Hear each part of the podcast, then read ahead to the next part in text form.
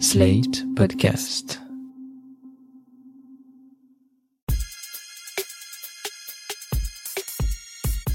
Salut chers auditeurs, salut chères auditrices, bienvenue dans Sans Algo, le podcast qui donne envie d'en écouter d'autres. Ici Mathilde Mélan, journaliste pour Slate.fr et grande auditrice de podcasts devant l'éternel. Comme vous le savez peut-être, mon job c'est de farfouiller dans la jungle des podcasts pour trouver les meilleurs et vous les recommander. Chaque semaine, je partage ici mes coups de cœur et j'interroge celles et ceux qui ont créé ces podcasts pour vous les faire connaître. Dans ce cinquième épisode, direction le Québec pour mener des enquêtes avec un ancien policier. J'ai une question simple pour vous, chers auditeurs et auditrices. Est-ce que vous avez déjà résolu un crime? Et là, je vous parle pas de deviner l'identité d'un tueur fictif avant la fin d'un roman policier, non. Je vous parle d'un vrai crime.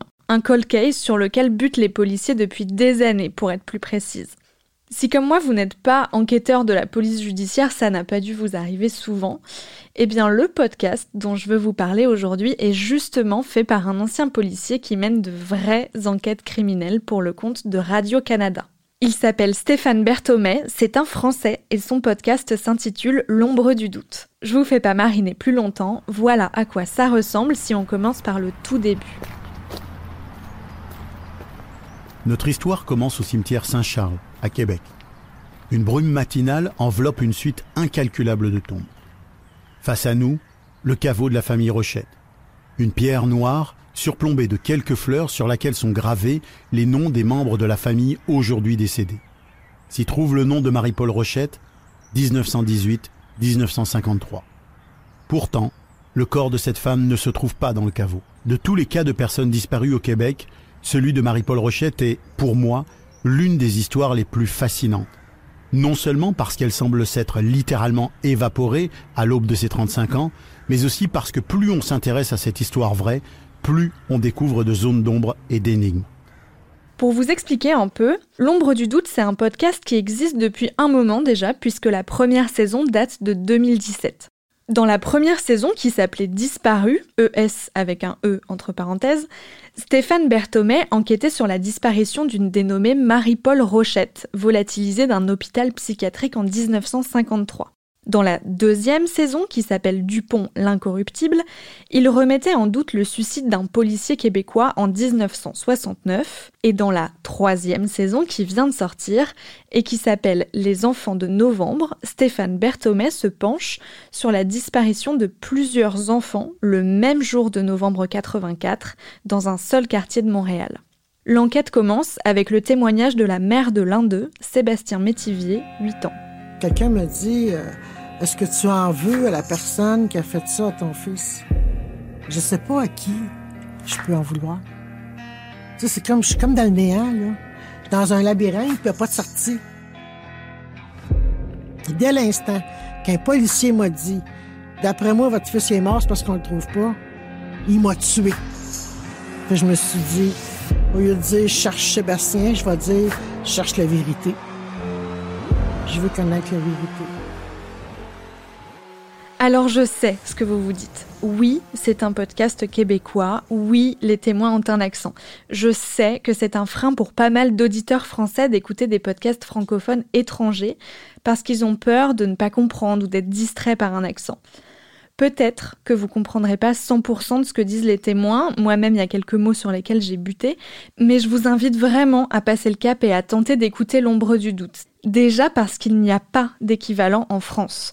Il y a de très bons podcasts criminels, mais il y en a presque pas qui prennent la forme d'une enquête plutôt que d'un récit ou d'une discussion. Et surtout, ceux qu'on a en France ne résolvent pas les crimes dont ils traitent. Soit ils s'en tiennent à la vérité judiciaire quand il y en a une, soit ils nous laissent un peu décider ce qu'on pense de l'affaire à la fin du podcast. Là, ce que propose Stéphane Berthomé, c'est d'embarquer avec lui et de suivre toutes les étapes de son enquête. Pour chaque saison, il travaille pendant à peu près un an sur l'affaire et au final, il sort entre 8 et 10 épisodes pour une durée totale de 3 heures par saison.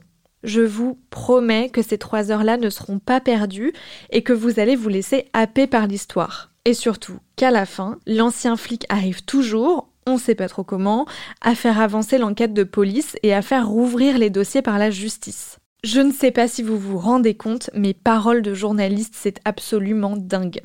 Au-delà du côté fait divers et enquête que j'adore, c'est surtout la démarche de Stéphane Berthomé que je trouve très intéressante. Il prend une place pas évidente du tout dans ce podcast, à mi-chemin entre le détective privé et le narrateur de l'histoire. Il rencontre les gens, fouille les archives, lit les rapports d'enquête ou d'interrogatoire, et surtout, il travaille main dans la main avec les familles des victimes. À un moment de cette troisième saison, il parle avec la mère de l'un des enfants enlevés en novembre 84 et il lui dit ça. Si je peux pas apporter quelque chose d'important aux personnes qui ont été frappées par ça, ma démarche, elle n'a pas d'intérêt. Ben, c'est quoi ton intérêt? C'est trouver la vérité. Ton client, c'est qui? C'est le disparu? Ben, c'est toi. moi, moi, mon. Ben, c'est comme ça qu'il faut voir les choses. Mon centre d'intérêt, c'est est-ce que je peux apporter à une famille un élément indiscutable qui va faire avancer le dossier. Ça, c'est mon Graal à moi. Je sais pas si c'est très journalistique de dire ça, ni même très policier d'ailleurs. En tout cas, c'est très humain et j'ai trouvé ça assez touchant. Tout au long des trois saisons, on sent bien que Stéphane Berthomé n'est pas un vulgaire paparazzi venu chercher l'info croustillante ou le fait divers sordide. Il est là pour enquêter, creuser et pourquoi pas réparer un peu du mal qui a été fait dans ces affaires, que ce soit par la police ou par les médias. Pour moi, L'ombre du doute est un bijou du podcast francophone, tant sur la forme que sur le fond. Ça faisait longtemps que je voulais questionner Stéphane Berthomé sur ce podcast et il a gentiment accepté mon invitation. Je lui ai d'abord demandé comment il choisit les affaires criminelles sur lesquelles il enquête. C'est des dossiers que que j'ai déjà croisé dans des recherches ou sur lesquelles je suis déjà tombé en parlant avec des gens.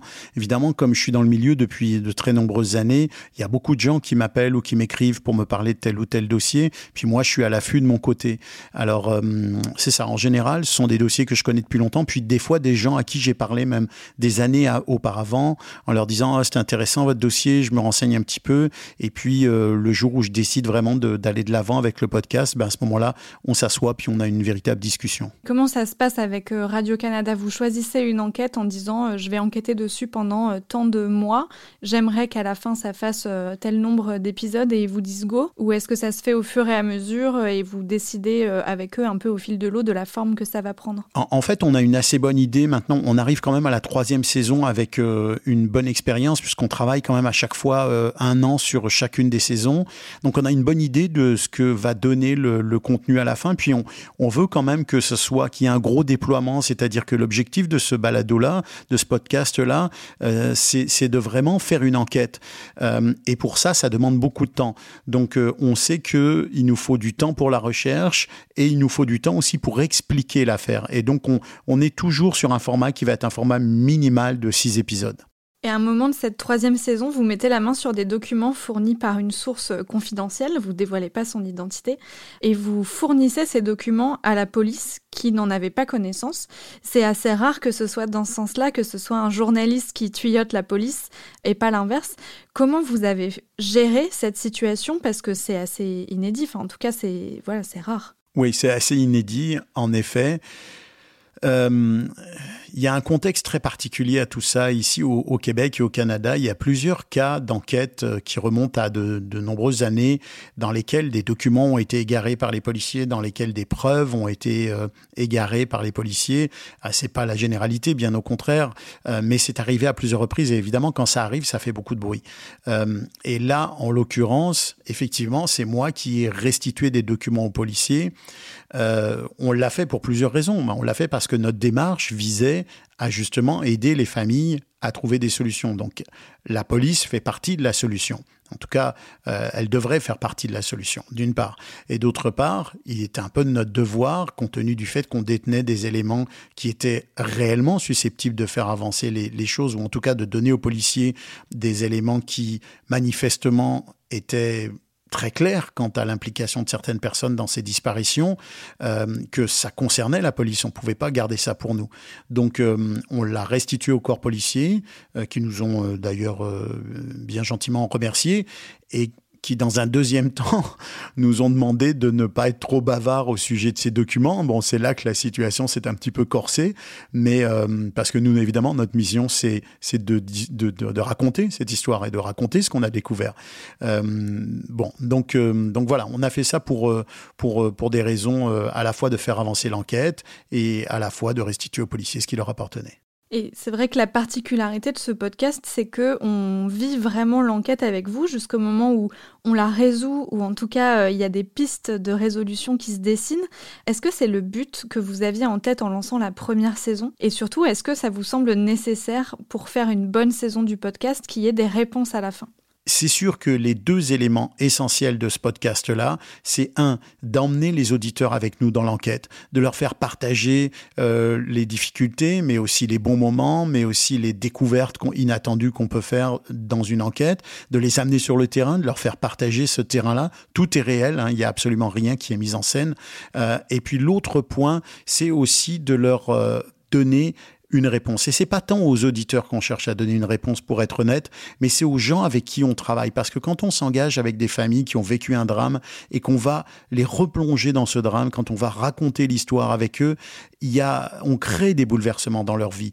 On, on change, euh, on, remet, on remet sur le tapis quelque chose qui est très douloureux souvent. Et donc moi, je, je, je me fais la promesse et j'essaye de leur faire la promesse de leur dire, on fait pas ça pour rien. On fait pas ça juste pour raconter une fois de plus votre histoire, mais on fait ça parce qu'on pense qu'on va peut-être trouver quelque chose dans votre histoire et que ça va peut-être vous aider. En tout cas, c'est ce qu'on souhaite. Souvent, vous travaillez sur des affaires euh, où il n'y a pas de vérité judiciaire. Est-ce que c'est votre but d'apporter une vérité journalistique en quelque sorte à propos de ces affaires? Peut-être que le mot vérité est un peu fort, mais disons, on peut amener des informations où on peut porter à la connaissance du public et des familles des choses que les policiers n'ont pas euh, pu trouver ou n'ont pas su trouver ou, euh, euh, ne pouvaient pas récolter parce que c'était c'était c'était plus compliqué pour eux. Euh, c'est vrai que nous, on est capable de se glisser dans des interstices euh, dans lesquels le système judiciaire, le système policier, qui est un peu plus lourd, qui est un peu plus complexe, parfois a du mal à entrer. Puis il faut dire aussi les, choses telles qu'elles sont, c'est que ces dossiers-là, moi je choisis des dossiers qui sont des dossiers très anciens. Ben, ces dossiers-là, malheureusement, ils sont souvent, comme on dit ici au Québec, ils sont sur une tablette.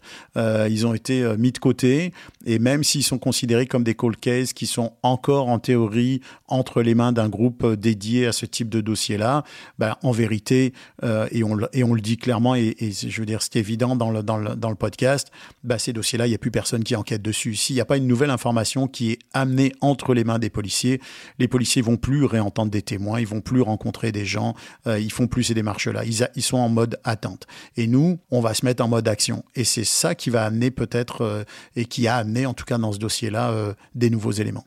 Vous avez sorti une première saison en 2017, une deuxième en 2019, une troisième en 2021. Est-ce qu'on peut attendre une quatrième saison en 2023 C'est une grande question. Euh, c'est toujours, euh, il y a comme, j'ai le sentiment, avec cette troisième saison, d'avoir monté des marches supplémentaires dans un escalier dans lequel je me suis un peu engagé par hasard. Et, je me demande à quel moment je vais devoir m'arrêter. En tout cas, à quel moment il serait raisonnable d'arrêter euh, ou à quel moment on peut considérer qu'on a atteint un objectif. C'est difficile parce que cette saison-là, elle a été particulièrement euh, complexe à mener, elle a été euh, éprouvante aussi du point de vue du point de vue psychologique, émotionnel pour tout le monde, pour pour toute l'équipe, pour les familles, parce que on a on on s'est plongé dans un univers qui était qui était qui est assez terrifiant. Hein. On, a essayé de, de le rendre dans, dans, notre dans notre contenu et de pas trop l'exagérer non plus, mais c'est un univers qui est très très lourd.